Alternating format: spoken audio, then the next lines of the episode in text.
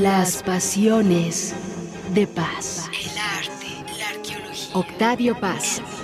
En el centenario de su natalicio.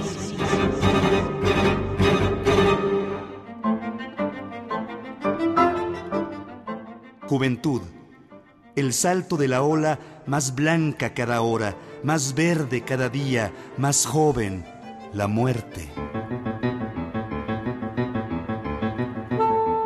Jóvenes escritores, jóvenes poetas e investigadores, noveles talentos que comparten sus encuentros con la obra de Octavio Paz. Ellos son becarios de la Fundación para las Letras Mexicanas, un foro abierto a la creación y a la formación de escritores.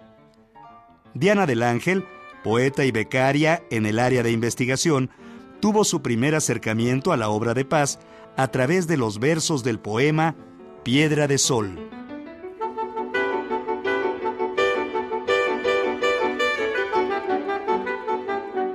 Digamos que la primera lectura fue de asombro total por la estructura que tenía Piedra de Sol, por cómo correspondía perfectamente al ciclo este venusino del que habla Octavio Paz, ¿no? los 584 versos. Me gustaba mucho eh, escuchar el ritmo, repetirlo así en voz alta. Y ahora ya que, que he madurado un poco más, tanto como lectora como escritora, me doy cuenta de de que es, eh, en ver, o sea, que el asombro primero se justifica en la medida en que es una gran obra y, y, que siempre que la leo me asombro de algo, de algo nuevo, de alguna palabra o de alguna imagen que, que antes no había visto o de alguna serie de sonidos que antes no había advertido. Me sigue admirando mucho la estructura que tiene el poema em, y, y también me asombra mucho la capacidad que tenía Octavio Paz de sintetizar muchas preocupaciones en, un, en una sola obra, en este caso Piedra de Sol.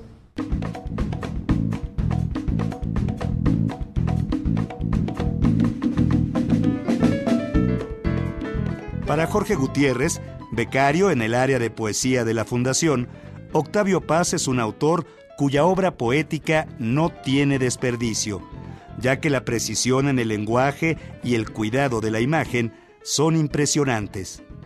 El joven de 25 años ha recibido importantes lecciones del Nobel de Literatura, mismas que han dejado huella en su quehacer como poeta. Yo a Paz leo muchísimo como, como poeta, me ha enseñado que, que se puede pensar desde la poesía, que se pueden eh, dar respuestas a los problemas de nuestro presente desde la poesía. Me ha enseñado que la poesía también es una labor de lenguaje precisa y minuciosa. Eh, y hay muchas ideas eh, de paz sobre la poesía sin las cuales yo no podría escribir, ¿no? Por ejemplo, bueno, su idea clave, el presente perpetuo, este presente que siempre está ocurriendo en la poesía, el tiempo de la poesía donde siempre llueve, donde siempre es una tarde en el colegio, donde siempre es una tarde en Miscuac. Eso para mí es muy importante.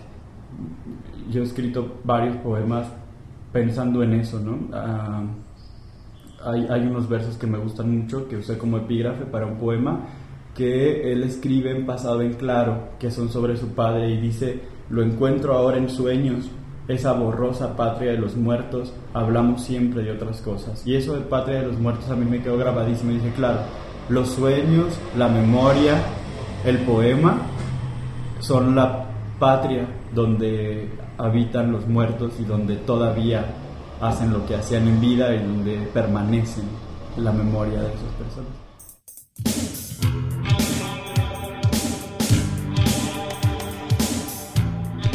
Con una sola palabra, Mauricio del Olmo, quien también es docente en la Universidad Autónoma Metropolitana Plantel Iztapalapa, define la obra de Octavio Paz. Monumental, con todas sus virtudes y sus defectos de un monumento. ¿no? Es, inamovible, ya no es un sujeto, ya es un objeto, es, es, rígida, pero, pero es impresionante y marca de cierta, de cierta manera, o en toda la manera, la identidad cultural de cierta sección de un país. Por ejemplo, nuestra élite intelectual está marcada por Octavio Paz para todos lados.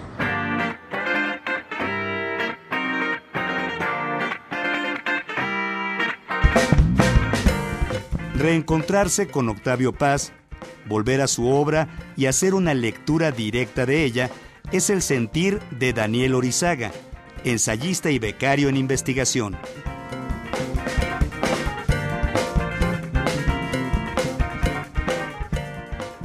Creo que si uno regresa a la obra un poco eh, poniendo entre paréntesis o obviando eh, todas las leyendas, todos los mitos, todas las, em, eh, ¿cómo decirlo?, las profanaciones que se han hecho alrededor de Paz, podemos encontrar todavía algo sumamente valioso.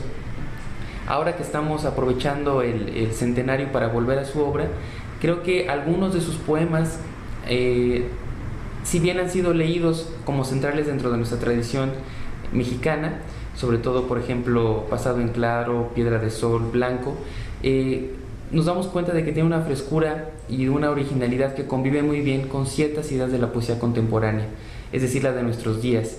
Eh, algunos de nuestros jóvenes poetas, por ejemplo, están muy inclinados hacia la experimentación y no hay que olvidar que la obra de paz también tuvo un momento de experimentación.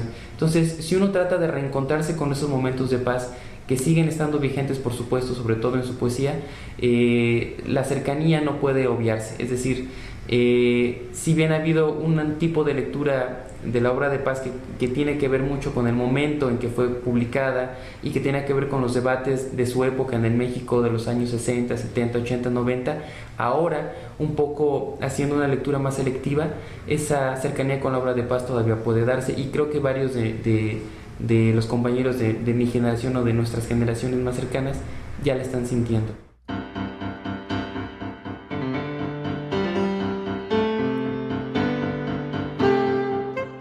De joven a joven, Nayeli García, de 24 años y también becaria de la Fundación para las Letras Mexicanas, propone algunos textos para un primer acercamiento a la obra de Octavio Paz. ¿Qué propondría yo como lectura? Ladera Este, el poemario Ladera Este, que su edición original era Ladera Este hacia el comienzo y blanco.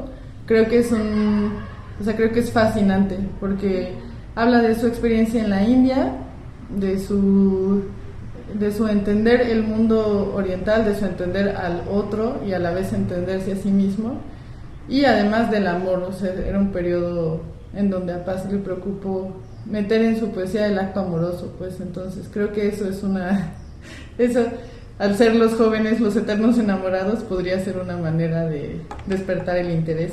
También quizá leer ensayos de, de paz, por ejemplo, tiene un prólogo muy bueno a las enseñanzas de Don Juan de Carlos Castaneda. Ese tipo de textos uh, muestran otra, otra faceta de Octavio Paz, que creo que que creo que es bastante atractiva, pues interesante. Octavio Paz es un poeta para leer y después reflexionar sobre lo que dijo, pues para quedarse discutiendo sus ideas uno mismo, ¿no? Dándole vueltas y vueltas y vueltas a, a lo que él estaba diciendo.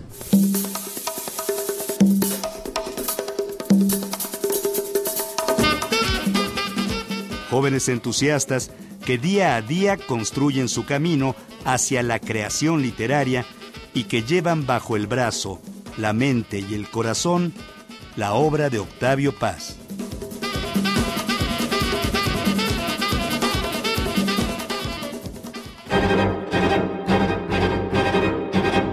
Las pasiones de paz. El arte, la arqueología. Octavio Paz, en el centenario de su natalicio.